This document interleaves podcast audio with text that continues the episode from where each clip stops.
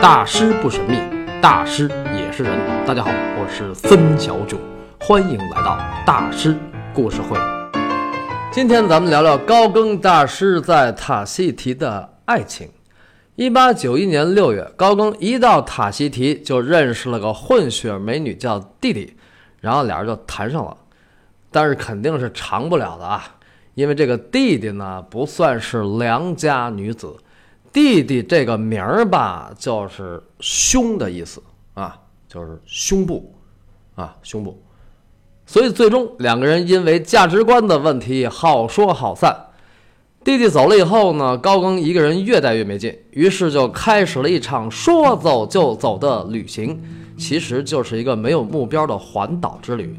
高更住在塔希提岛的西北海岸，他一路向东来到了东海岸的一个地儿，叫塔拉洛。也叫塔拉瓦奥，塔希提东海岸还是比较原始的，因为那儿的欧洲人非常少。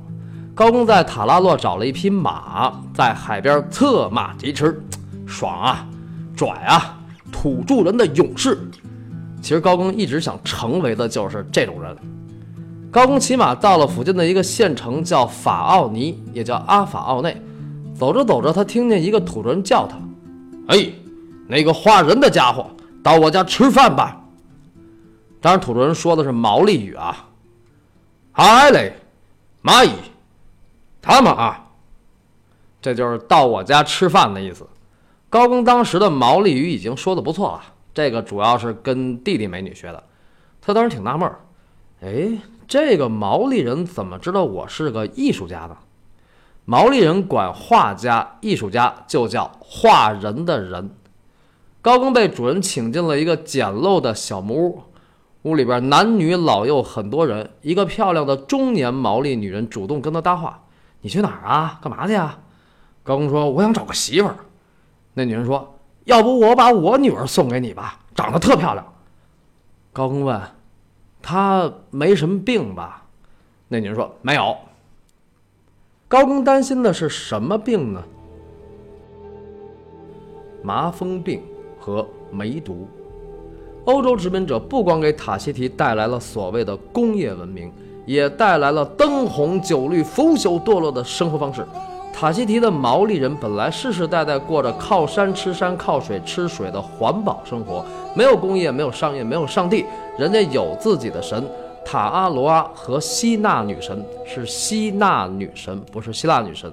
人家也有自己的生活方式和生存规则，但是这一切都被工业文明摧毁了。白欧当时在塔希提是上层人，所以那儿的很多年轻未婚的毛利女子都喜欢找白人，包括他们的父母也是这么想的。所以十五分钟后，那个中年毛利女人带来了一个身材高挑的毛利姑娘，这个姑娘就是高更大师在塔希提的著名情人泰胡拉。高更有幅名作叫《蒂阿曼娜的祖灵们》，蒂阿曼娜就是泰胡拉。但是那幅画的模特并不是泰胡拉本人，而是另一个人，而且还是照着那个人的照片画的。有些朋友应该还听说过一个名字，叫帕胡拉，也是高更大师在塔希提的土著情人。那么这个帕胡拉跟泰胡拉是不是同一个人呢？不是。高更一共去过塔希提两次，第一次的叫泰胡拉，第二次的叫帕胡拉。后来他又去了马可萨斯群岛，又找了一个毛利姑娘，叫瓦古欧。这三个毛利姑娘岁数可都不大，按现在的法律，高更就得判了。瓦口欧和帕胡拉都是十四岁，泰胡拉更小，十三岁。十三岁的泰胡拉，要是按照当时欧洲人的审美标准，肯定不算是美女。首先肤色就不行，但是高更大师不这么认为，他觉得这个太胡拉太漂亮了。她身材窈窕，富有曲线美，全身上下都散发出拉斐尔式的平和。她的嘴唇如同雕塑家雕塑的一样，传神地表达出思想与接吻的愉悦和热情。我的心随之颤抖。她让我着迷，也使我恐惧。是什么占据了她的灵魂？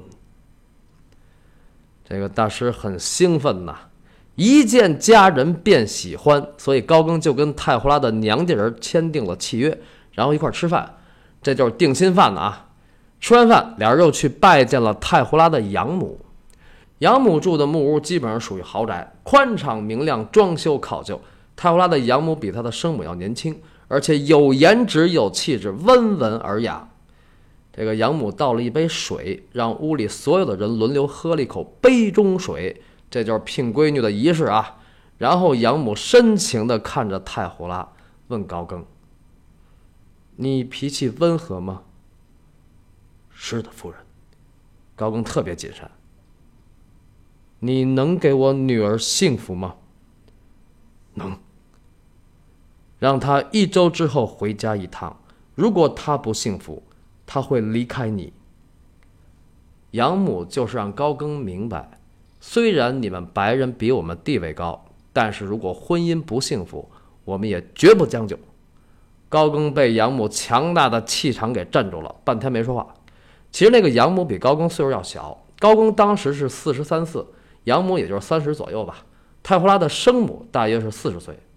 不过高更见这位养母的时候，并不知道她是养母，因为见面介绍的时候，太胡拉只说了一句话：“这是我的母亲。”所以高更就迷糊了。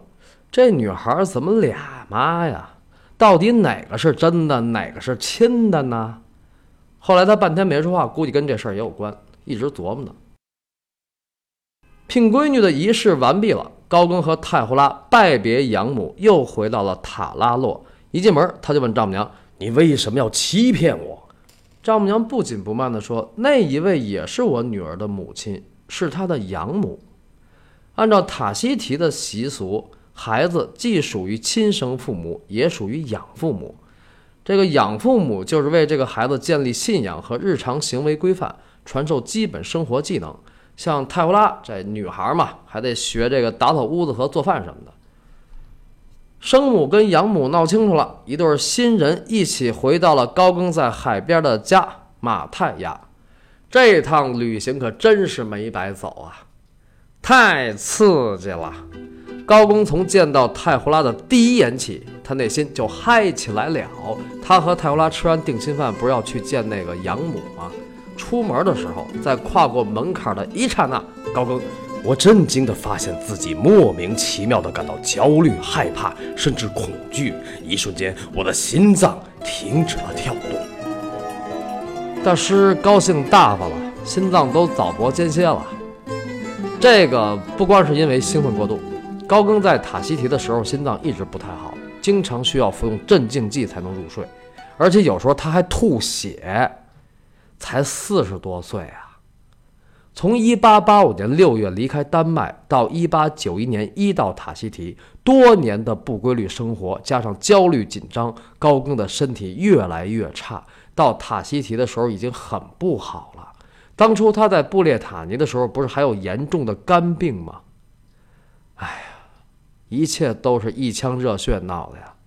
好在他的女人缘一直不错，在巴黎有小裁缝朱丽叶，现在身边有毛利美女泰胡拉。泰胡拉举止柔美优雅，她的性感，她的气息，她的一切，让作为男人的高更一直兴奋着。而且她也真的是个称职的妻子，每天给高更做饭、洗衣服，还陪他散步聊天儿。这就是高更大师在塔西提的幸福生活。太胡拉给了高更爱情和家的感觉。每天的旭日会让陋室生辉，太胡拉的脸上总是洋溢着幸福。我创作的时候，沉思的时候，太胡拉总是默默地陪在身边。她是一个聪明的女子。我们总是谈论着欧洲发生的事儿，上帝和诸神。我教育她，她。教育我，太胡拉这么一个土著妞还能教育高更？人家俩人的爱情吧，并不像有的人以为的那样，就像有的资料说的那么的简单粗暴，好像除了老牛啃嫩草就没别的了。泰胡拉不是个只有长相的没文化土著妞，人家也受过教育，他教高更学习整套的塔西提神学课程。而且他对所有的神都敬重，不管是毛利人的神，还是白欧信仰的上帝，包括当地中国人拜的佛，泰胡拉从不亵渎神灵，这也是内心纯净的一种表现。用佛教的话说，就是不恶口，没有分别心。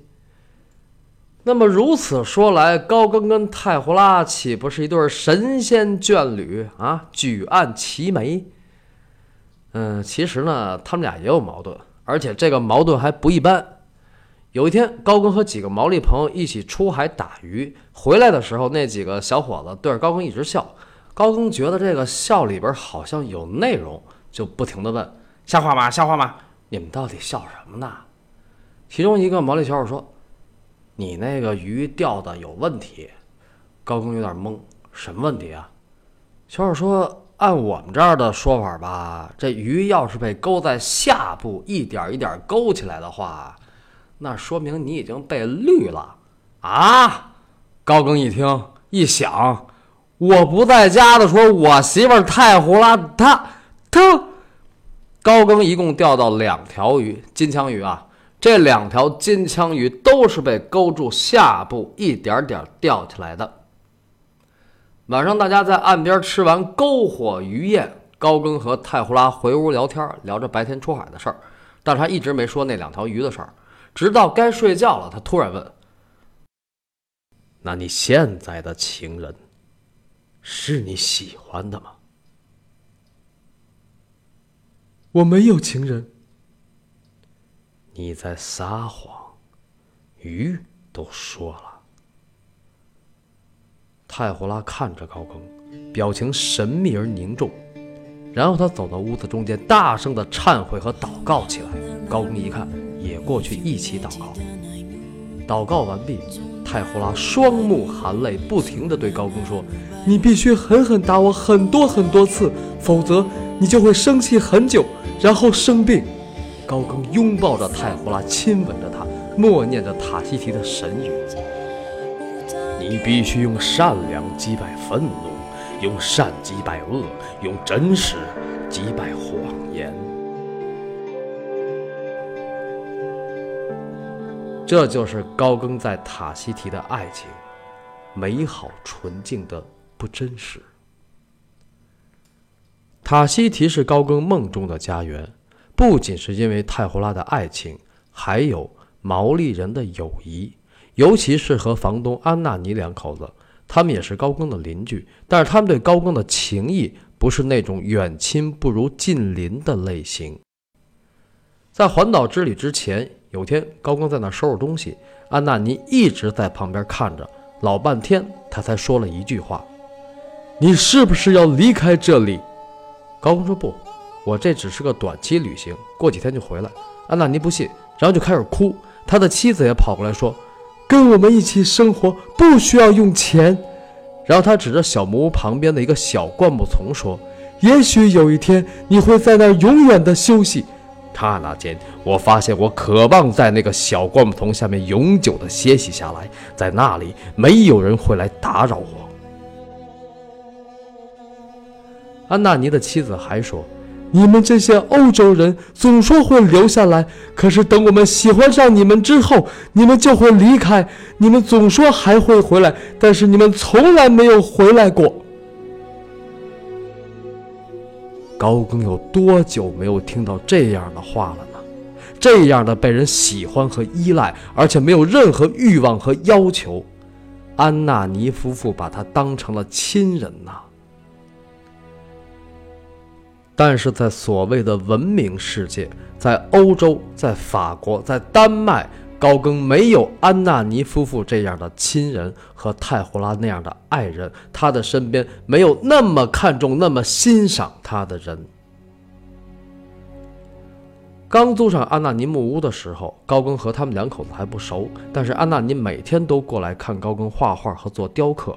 他很认真地对高更说：“你跟别人不一样，你能做别人做不了的事。”这是一个野蛮人或孩子的语言，只有野蛮人或者孩子才能把艺术家想象成有用的人。文明从我身上渐渐地消失了，我开始简单的思考。每天早晨，太阳依然升起，光辉灿烂，我变得清心寡欲、文静、和气。二零一七年有部法国电影叫《爱在他乡》，说的就是高更大师在塔希提的事儿，拍的特别好，可惜国内没有上映过。也是，我们的院线怎么会上这种超小众、超赔钱的电影呢？有人说，谁说的？《挚爱梵高：星空之谜》不是上映了吗？也是二零一七年的。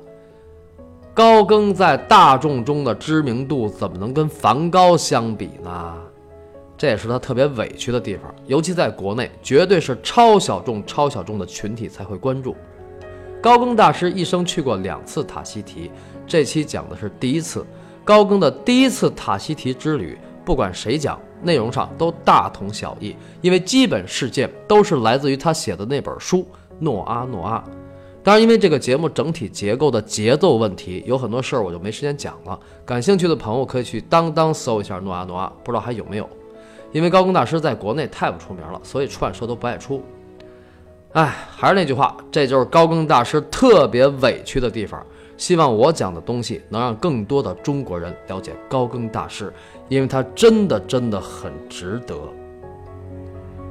但是，一百多年来一直有人说高更在《诺阿诺阿》里瞎编了很多的内容，包括他和泰胡拉的爱情，有那么美好吗？这个我不多说，因为说什么在他，信什么在你。讲到这儿有一个问题啊，就是高更第一次到塔希提，虽然很快乐，很眷恋。自己也变得很美好，但是他为什么还要走呢？这个呢，有一点大家一想就能明白，他一个法国白欧来到一个土著地区，怎么可能那么美好呢？我倒不是说高更大师在这个诺阿诺阿里瞎编啊，但是他怎么着也得水土不服吧，对吧？虽然在书里他把自己写的特别爽，跑男捕鱼，他自己做过香蕉宴，就是烤香蕉。但是毛利人那种饮食习惯，高更不可能很习惯。他馋了也去帕皮提买罐头吃，都是欧洲进口的。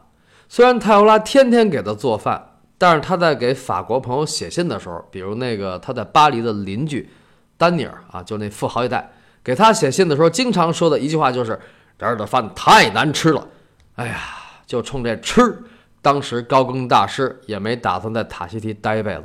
他给梅特写信也是这么说的，啊，高更这边有太胡拉，那边还给梅特写信，啊，是啊，这不是还没离呢吗？